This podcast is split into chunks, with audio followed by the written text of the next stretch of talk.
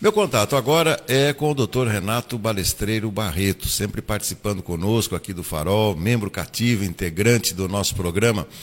Eu sei que nós temos uma pauta a, a, a seguir, mas dentro desse setor de, de bares, alvará, é, alvarás também expedidos pela Prefeitura. Antes de mais nada, a minha saudação. Olá, doutor Renato, muito bem-vindo ao nosso programa mais uma vez.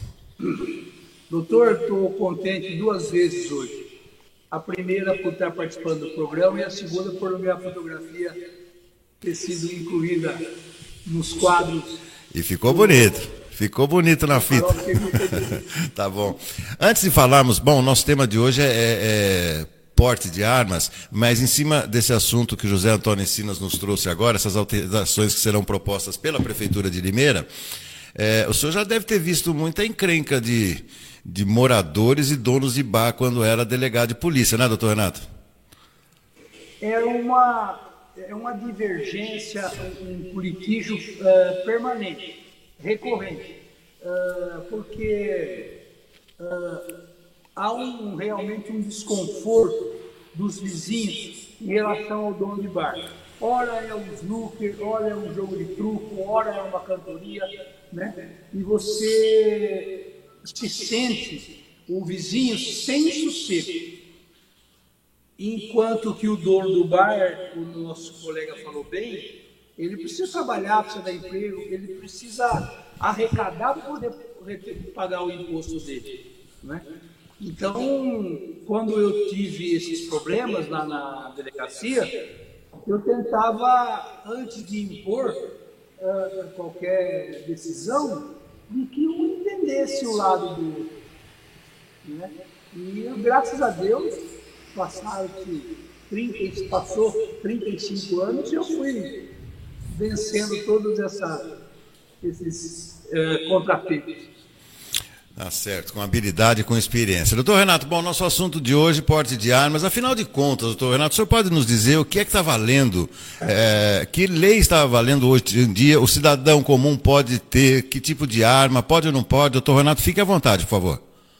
Eu quero, vamos explicar, doutor Roberto, a origem de tudo, né? O, o governo tenta preservar as Forças Armadas. Ela, as Forças Armadas, Marinha, Aeronáutica e Exército, eles têm que ter a supremacia em armas uh, para que eles tenham superioridade na hora de um conflito. Então, eles passaram a, a limitar as armas e os calibres dessas armas que a força pública, a, a força de segurança estadual pudesse ter, a força municipal, como as guardas pudessem ter, para que se tivesse uma revolta, se tivesse uma insurgência contra o Estado Maior do Nacional, da União, existisse uma superioridade das Forças Armadas, não é? Então, o, Primeiro ficaram as polícias militares e civis uh, de uma forma limitada. Mas aconteceu, doutor Roberto, que o crime organizado adquiria arma no exterior e até fazia arma com tornos, com, com, máquinas de primeiro mundo, máquinas ah, assim de tecnologia uh, sofisticada, conseguiam fazer uma arma no fundo do quintal. Né? Uh, então, o governo começou a perceber que ele estava perdendo o controle, porque as polícias estaduais estavam hum, inferiores ao crime, organizado. Aí, em algumas medidas extremas, autorizavam que eles usavam calibres e armas é, superior àquela que a lei permitia para poder fazer enfrentar o crime organizado. Né? Bom, o governo de esquerda, o PT, fez a campanha do desarmamento. Eles achavam que a arma na mão, nas mãos da população significava ficava um perigo muito grande, sobretudo em confronto de famílias, de, de gangues. Então, quanto mais armas se prendia, quanto uh, menos armas haviam na rua. E fez até um estímulo para que a população doasse as armas que, que a pessoa tinha na casa dela, ela doava e até recebia uma gratificação. Ele prometeu, mas essa gratificação nunca veio. Essa foi a política do governo de esquerda. E realmente esgotou-se as armas, a fabricação de armas quase que parou aqui no, no, no, no país, muito embora tenhamos uh, uh, indústrias uh, bélicas que superam países aí de primeiro mundo, viu, doutor? Aí o que, que houve? O governo Bolsonaro tinha, teve uma outra ideia. Ele acha que a liberdade da pessoa constitui também ela ter uma arma de, para sua própria proteção. Então começou a fazer alterações na legislação. Por exemplo, se você tem uma, um sítio, uma fazenda, uma propriedade rural, nos limites daquela propriedade você pode andar armado, que não se trata de, de um porte ilegítimo. Depois ele podia ter uma arma registrada, depois duas por pessoa. Hoje já pode ter uh, dezenas de armas por pessoa, desde que demonstre que ele é um atirador, desde que demonstre que ele é um colecionador. Os calibres dessas armas também começaram a se expandir né, a, a, a nível de um particular ter uma arma. Né?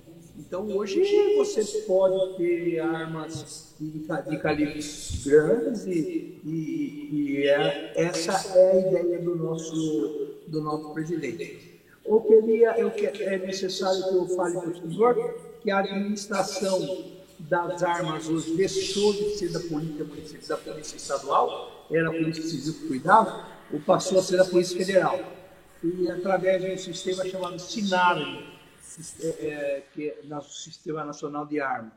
E, e ele permite que as pessoas, é um delegado federal, desde que a pessoa se adeque, tenha condições, ele autoriza você a comprar uma arma, autoriza você a comprar as munições daquela arma, porque você tem um limite de, de munição que você pode ter. O Bolsonaro, o nosso governo atual, desculpa eu falar o Bolsonaro, mas o governo atual permitiu que você tivesse hoje quase eh, centenas de projetos que antigamente não era permitido. Ou seja, você tinha a, a, a bala, você tinha a arma, mas podia ter apenas 30, 40 projetos. Hoje não. Hoje você pode ter ali um caminhão de projetos, eu não sei o número exato, mas aumentou substancialmente. Né? E as regras foram cada vez aprimorando mais. Se você quiser ter um porte, se você quiser ter uma arma, você tem que passar hoje por, um, por uma consulta psicológica, uma avaliação psicológica, onde vê se você não, é, não tem problemas emocionais, problemas psicológicos, você pode ter uma arma. Eu tenho a minha opinião pessoal, não sei se eu tenho tempo para dizer para o senhor, a minha opinião pessoal é de que nós devíamos ser reduzidos a possibilidade de a gente ter armas.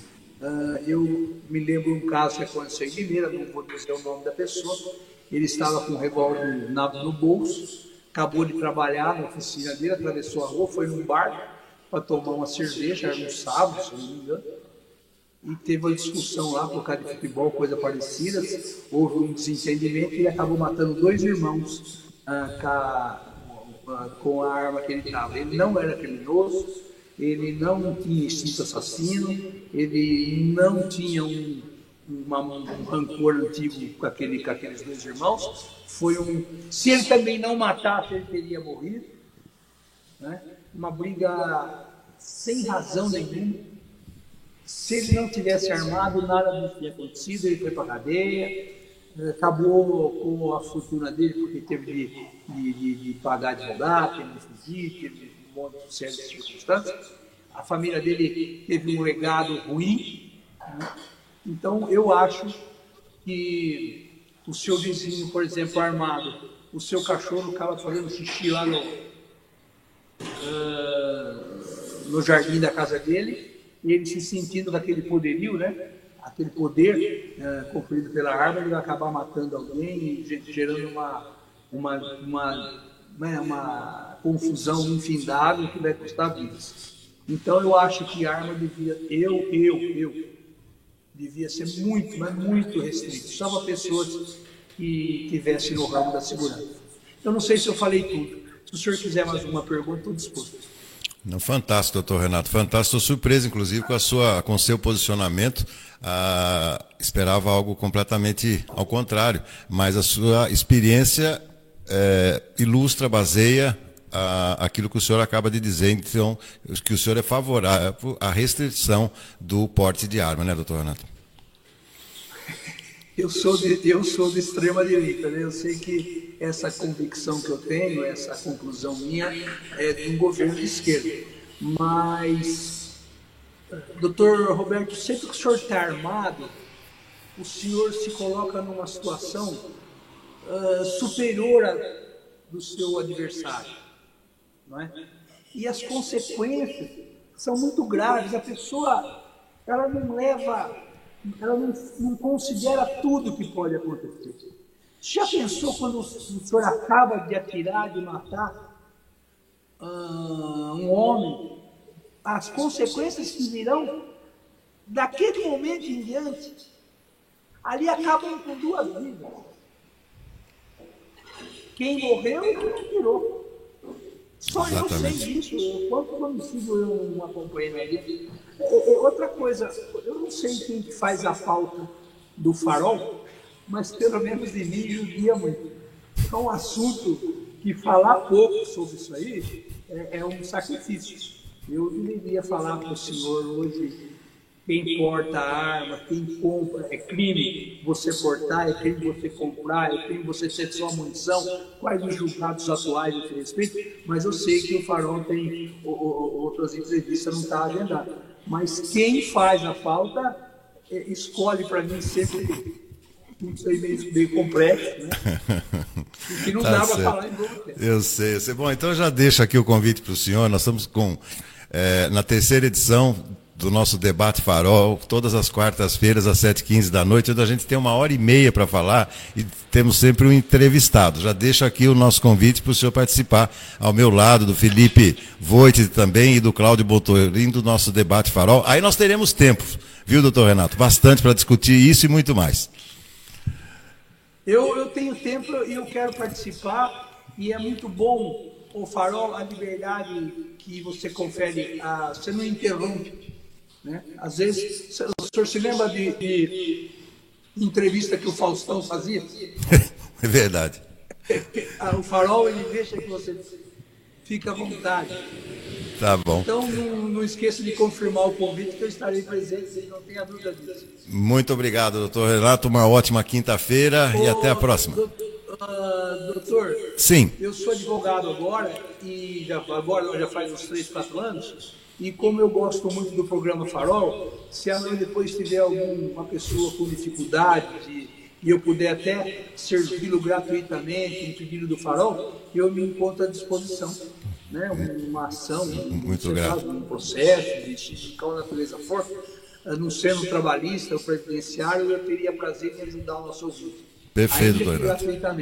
Muito obrigado, doutor Renato, em nome de toda a nossa equipe. Mais uma vez, olha, e lembrando, a nossa conversa será convertida em podcast daqui a pouco. O senhor pode é, visitar o agregador Spotify e conferir o nosso bate-papo, tá bom? Muito obrigado. O farol está cada dia ficando mais tecnologicamente perfeito. É isso aí. Valeu, um grande abraço. Muito obrigado. Esse, igualmente.